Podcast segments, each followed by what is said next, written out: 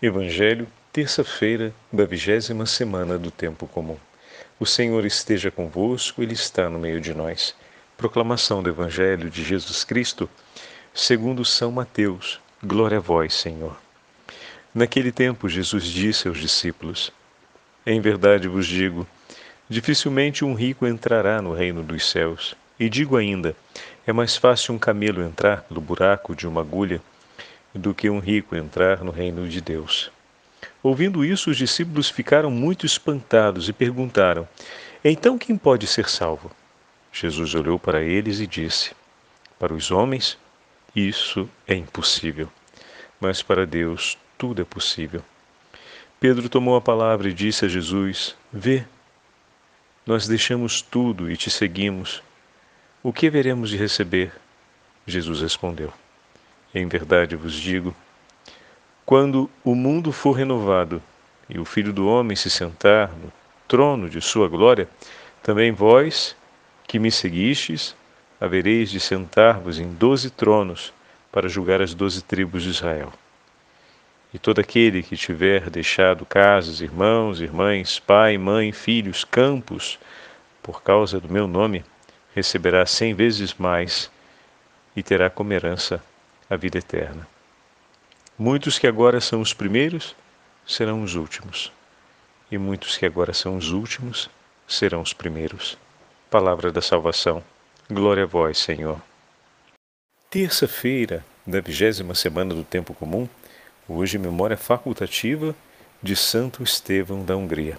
Em nome do Pai, do Filho e do Espírito Santo. Amém.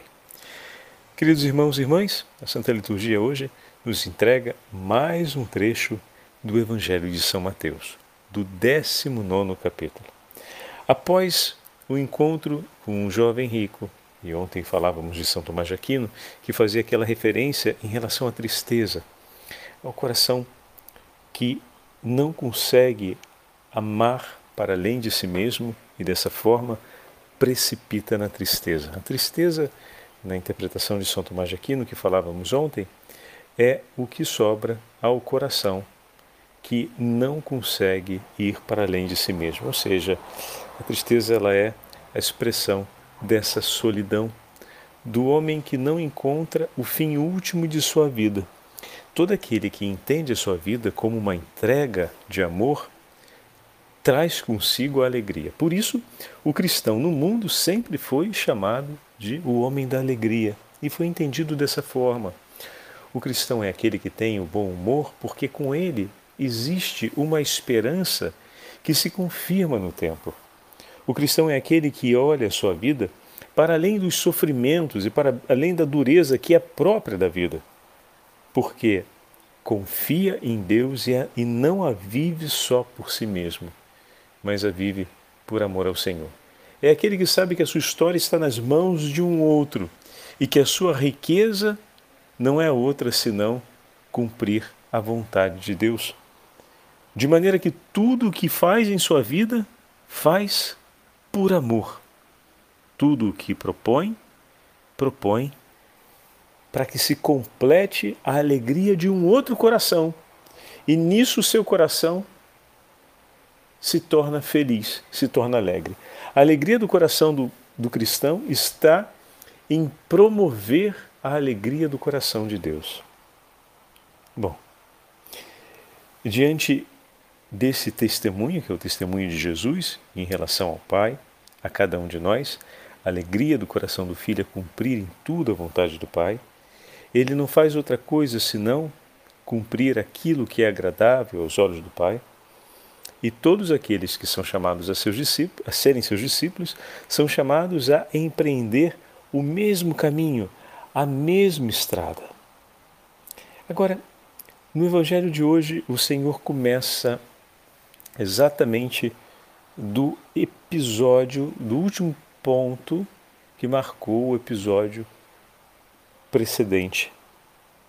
Versículo 22. O moço, ouvindo essa palavra, saiu pesaroso, pois era possuidor de muitos bens. Aqui a gente pode interpretar diretamente os bens materiais, mas o texto de Mateus deixa aberto, deixa em aberto, não fazendo referência direta e exclusiva aos bens materiais, mas podemos fazer a leitura junto com tantos outros é, padres da igreja a respeito do, dos bens, que não se referem só, como eu falei, a bens materiais, mas tudo aquilo que é estimado pelo homem como um bem para si. O cristão é aquele que tem Deus como seu único bem. Então, isso fica bem claro no apelativo que Jesus faz. Entrega os seus bens e terá, um tesouro no céu. Depois vem e segue-me. A escolha de ter para si só uma coisa: Jesus, vem e segue-me. Fazer a vida sobre os passos de um outro: vem e segue-me. O que, que você tem? Eu só tenho Jesus, eu não tenho mais nada. Eu segui a Ele. Olhando para isso, a gente entende o que Pedro falou. Senhor, e quanto a nós? Nós te seguimos. Nós deixamos tudo para te seguir. Nós, de fato, tínhamos não apenas bens materiais, ou seja, um barco, uma rede, uma sociedade de pesca, nós tínhamos uma casa, nós tínhamos uma família que acompanhávamos, nós tínhamos laços afetivos com tantas pessoas, nós tínhamos um vínculo com a nossa terra, com a nossa cultura, com a nossa pátria, digamos assim, né? com a nossa localidade, melhor, ser a expressão melhor. E deixamos tudo para te seguir. Tínhamos um vínculo também com a tradição rabínica de Israel, ou seja, o ensinamento daqueles que instruíam o povo. E estamos aprendendo com o Senhor um ensinamento novo foram várias rupturas feitas para seguir Jesus. Os vínculos afetivos na nossa vida às vezes têm um peso enorme, a ponto de, por exemplo, delinear a decisão de não levar adiante uma carreira profissional. Porque isso pode significar sair do país, se afastar da moça ou do, do moço com quem se relaciona e está pensando em se casar, ainda não é estável, mas estamos querendo a estabilidade desse relacionamento. Então, olha aí, um vínculo afetivo sobre um horizonte de vida, tendo uma relevância enorme para uma decisão importante, que é, por exemplo, a decisão de uma carreira profissional. Ou então do marido, da esposa, que recebendo uma transferência, às vezes por ser um militar, por exemplo, outros, os outros membros da família sacrificam várias coisas para poder seguir a carreira do pai, a carreira da mãe, para poder acompanhar aquele movimento. Então, nós deixamos tudo, Senhor. Nós entregamos tudo, tudo, tudo. Nós pegamos do que é nosso e entregamos por Ti. Escolhemos a Ti. Não temos outra coisa, Senhor, só a Ti. O nosso modo de pensar se modela ao Seu. A sensibilidade do nosso coração se modela à sensibilidade do Seu coração. A sorte que lhe toca é a sorte que está tocando os nossos dias, porque se tem o que comer, nós comemos. Se não tem o que comer, passamos fome. Se tem onde dormir, dormimos. Se não tem, dormiremos ao relento. A sorte do Senhor passa a ser a sorte de cada um deles. E a nós, Senhor, e a nós que deixamos tudo, o que vamos receber? Pedro não se preocupa aqui com uma gratificação futura. É importante entendermos que a afirmação do apóstolo não é tão rasa, não é tão baixa assim. Mas existe uma promessa na tradição, ou seja, existe uma promessa feita pela lei e pelos profetas àqueles que permanecerem fiéis ao Messias.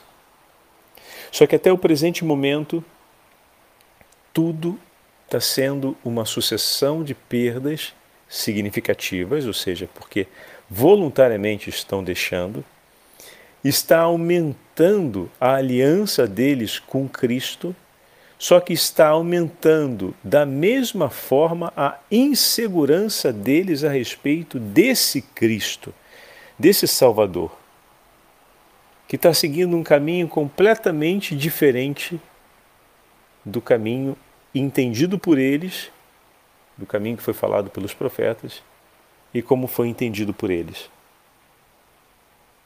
E isso é muito inquietante.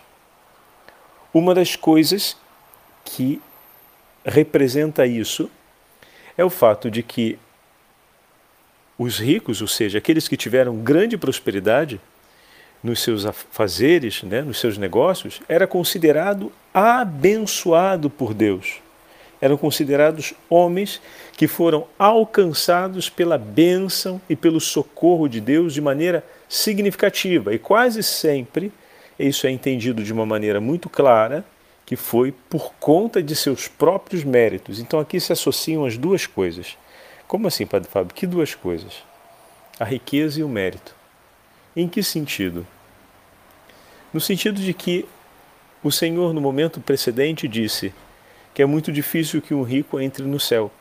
Como é muito difícil que uma pessoa que é muito abençoada por Deus entre no céu, se a riqueza era o sinal da bênção de Deus? Obviamente, como os profetas nos ensinam, e a gente sabia, eles também sabiam, Deus procura corações misericordiosos e compassivos. O Senhor procura aqueles que têm mãos puras e inocente coração, como canta, como canta o salmista.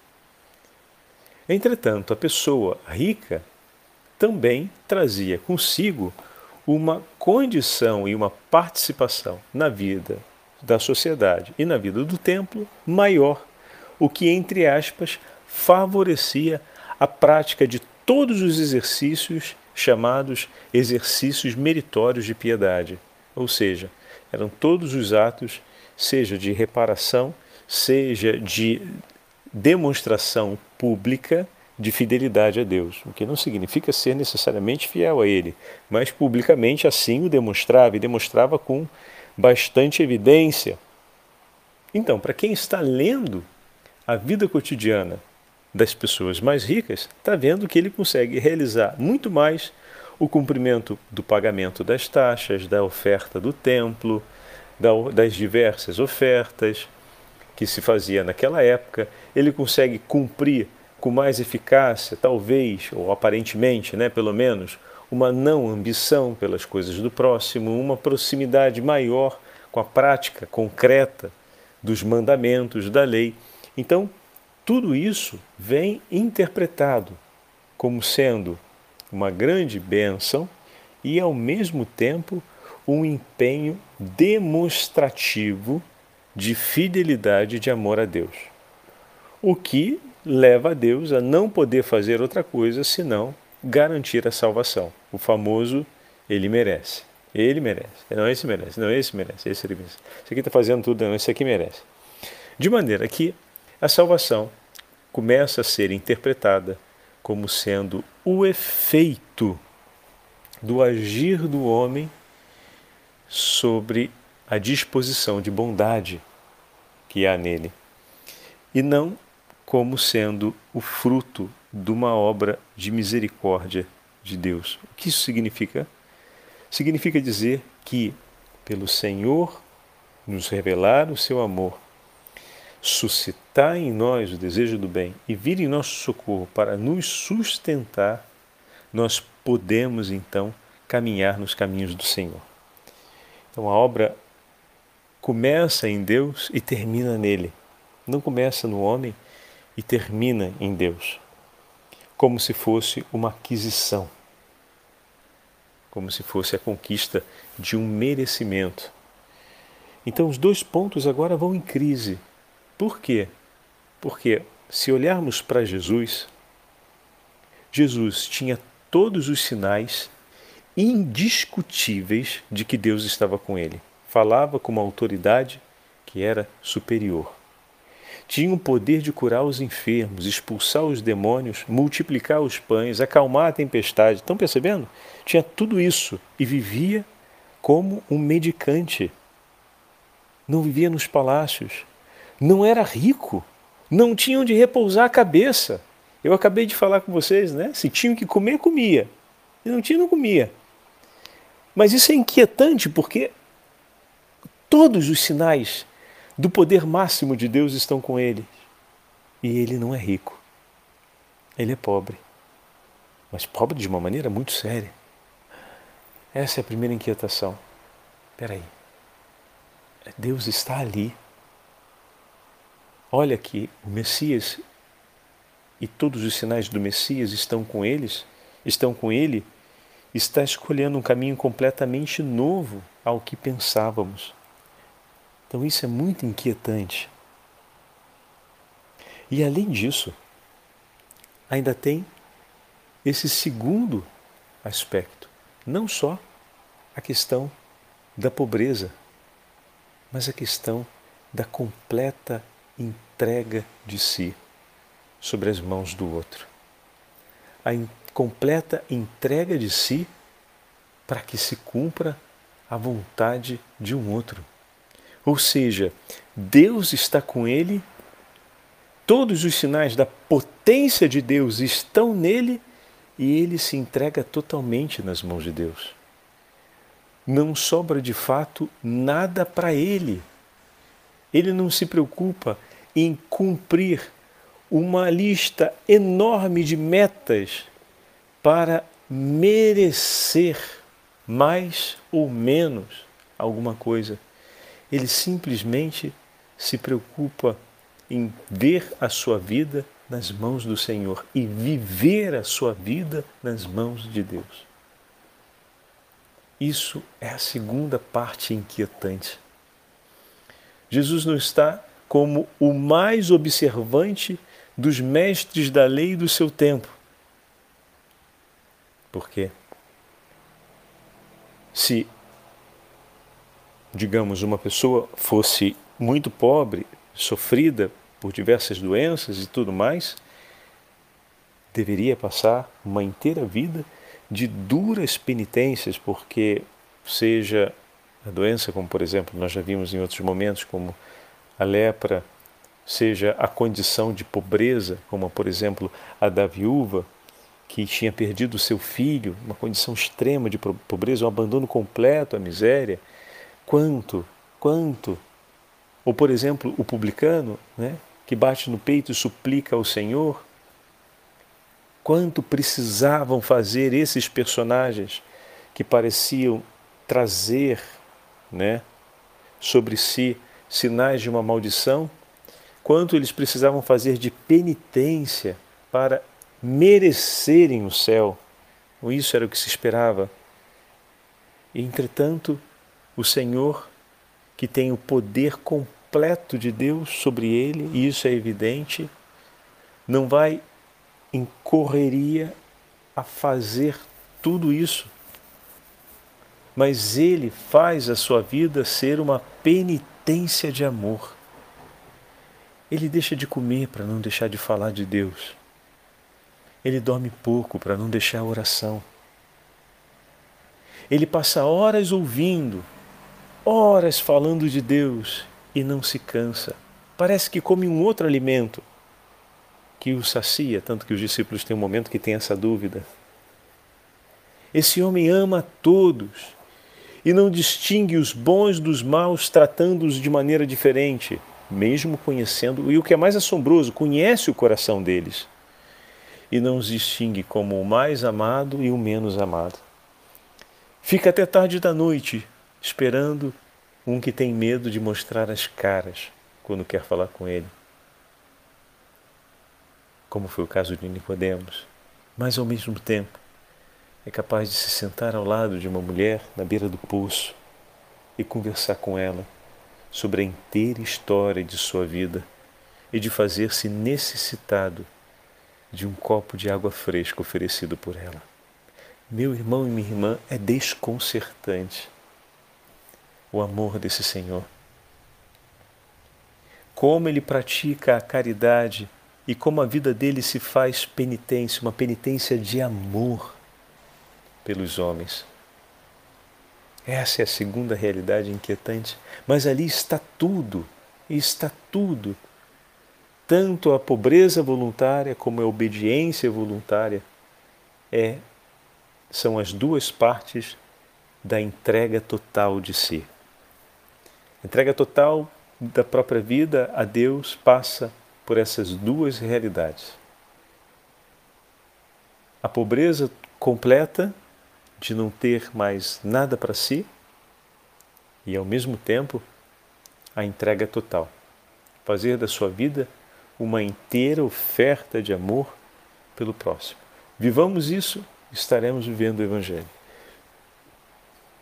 A inquietação de Pedro é exatamente sobre isso. Nós deixamos tudo para te seguir. Justamente agora, a gente abraçou a mesma pobreza que a sua. Vamos receber uma recompensa por isso? Porque isso é uma coisa nova. Nós entendemos que a recompensa é na abundância dos ricos. Mas e se a gente ficar nessa pobreza que a gente está agora? A gente vai receber alguma coisa?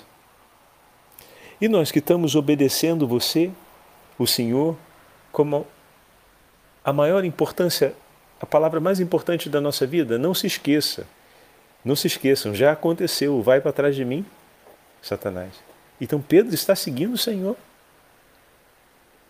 e está fazendo da sua vida uma entrega de amor por milhares de pessoas, porque são os discípulos que organizam, que cuidam, que levam até Jesus. Lembra dos gregos que vão pedir a André e Felipe para poder ver Jesus e estar próximo dele? Lembra que os discípulos tomaram os pães e distribuíram? Eram eles que andavam perto de Jesus e que ao mesmo tempo mediavam aqueles que vinham se aproximar mais ou menos dele? Foram os discípulos que as pessoas foram pedir que fizesse o exorcismo daquele demônio que eles não conseguem porque precisava de mais o jejum e oração? Então, a vida deles mudou completamente e eles estão, de fato, entregando a vida para fazer o bem. Eles que fizeram por um instante uma, como se diz, uma censura às crianças mas depois deixaram as crianças irem até o Senhor e guardaram a palavra do Senhor no coração. Eles estão fazendo da vida deles uma entrega de caridade, uma entrega de amor por centenas e centenas de pessoas. E aí nasce a pergunta de Pedro: e nós? Vamos receber algo? Porque antes sabíamos que quem praticasse os deveres da lei e quem era rico e agradecia a Deus pela riqueza que tinham eram aqueles que iam receber tanto nas promessas. Mas e nós estamos vivendo de um modo completamente diferente, porque estamos te seguindo, estamos vivendo de um modo completamente diferente, porque estamos aprendendo de ti. E isso, aos olhos do mundo, é desprezo, é condenação, é miséria, é desgraça. Mas nós olhamos para ti, Senhor, não olhamos para o mundo, para aquilo que nos dizem do que estamos nos tornando, olhamos para Ti e te perguntamos: e nós o que vamos receber, Senhor? E aí vem a belíssima promessa que o Senhor faz a cada um deles. Em verdade vos digo: quando as coisas forem renovadas, então não é agora. O Filho do Homem se sentará no seu trono de glória. Que imagem, meus irmãos, que imagem! E também vós que me seguistes, aos discípulos do Senhor, a você, a mim, aqueles que o seguirem. Mas especialmente aqui ele está falando aos doze, então o que ele promete é específico para os doze, mas se estende a todos aqueles que o seguirem. Esses estarão com eles no reino dos céus. Mas vós, ele está falando aos doze, que me seguistes, vos sentareis em doze tronos para julgar as doze tribos de Israel, e ali tem essa beleza, o lugar deles no céu. Julgar as tribos, ou seja, julgar todos os povos, todos nós, ou seja, olharão com o testemunho que deram e com a intercessão, intercessão que fizeram em nosso favor, olharão por nós, para que também nós estejamos no céu. E todo aquele que tiver deixado, e agora o Senhor, primeira promessa da vindoura, aquela que é o baluarte, o que é o farol, melhor dizendo, né, para a nossa vida. A primeira promessa, ela é sobre a realidade que muitas vezes descuidamos, o fato de que a nossa vida é eterna. O Senhor não quer fazer uma promessa para um momento, mas a promessa é para toda uma história. E depois ele diz: E todo aquele que tiver deixado, e aí fala de todos os bens materiais, relacionamentos e experiências de aliança, aliança cultural, a casa dos pais. A gente hoje considera a casa dos pais só o lugar onde a gente morou. Mas ali onde cada povoado tinha uma cultura e uma tradição, desde alimentar até social, bem diferente da outra, deixar pai e mãe significa deixar as raízes culturais. Né? Todo aquele que deixar por causa dele receberá ainda nessa vida cem vezes mais, receberá muito nessa vida e herdará a vida eterna. Olha que maravilha da promessa que o Senhor nos faz. Então, eis aqui a garantia nas palavras do Senhor. Hoje, a igreja celebra a memória de Santo Estevão da Hungria, um rei que deixou essa carta, já tivemos a oportunidade de ouvi-la em outras meditações desse mesmo dia, 16 de agosto, mas vale sempre a pena ler o que esse pai deixou para o seu filho como herança. Olha o que um pai cristão deseja para o seu filho. Ele deixa uma carta de conselho para que o seu filho, quando for o novo rei, possa seguir o caminho que leva para a eternidade. Não apenas ele, mas todos aqueles que forem confiados a ele. Escreve assim: Em primeiro lugar, filho meu, se desejas honrar a coroa real, recomendo-te, aconselho e exorto, ó filho muito amado, que guardes a fé católica e apostólica com tanta diligência e cuidado, que te tornes um exemplo para todos os que da parte de Deus te estão sujeitos. E todos os eclesiásticos com razão te denominem o verdadeiro homem da fé cristã, sem a qual não tenhas dúvida, não te poderás dizer cristão nem ser um filho da igreja. Forte, né? Ou seja, praticar e viver a fé. No Palácio Real, depois da fé, a igreja ocupa o segundo lugar. Ela que foi plantada por nosso chefe e Senhor, Cristo Jesus. Em seguida, transplantada, solidamente edificada e espalhada pelo universo por seus membros, os apóstolos e os santos padres. Embora gerando sempre uma nova prole, em alguns lugares é considerada antiga. Em nossa monarquia, filho meu, ela é ainda jovem e recente. Por esse motivo, precisa de protetores mais precavidos e declarados. Não aconteça que, por teu desleixo, preguiça e negligência como homem, seja destruído e aniquilado o que a divina clemência nos concedeu sem merecimento de nossa parte. Meu filho querido, doçura do meu coração, esperança da continuidade de nossa linhagem, rogo-te e ordeno que por tudo e em tudo, firmado na piedade, sejas propício não apenas aos parentes e próximos, ou aos príncipes e aos chefes que lhe rodearem, ou aos ricos ou vizinhos, e... mas também aos estrangeiros e a todos que te procuram pois a prática da compaixão, meu filho, te leva à máxima felicidade nesta vida. Olha que lindo, meus irmãos.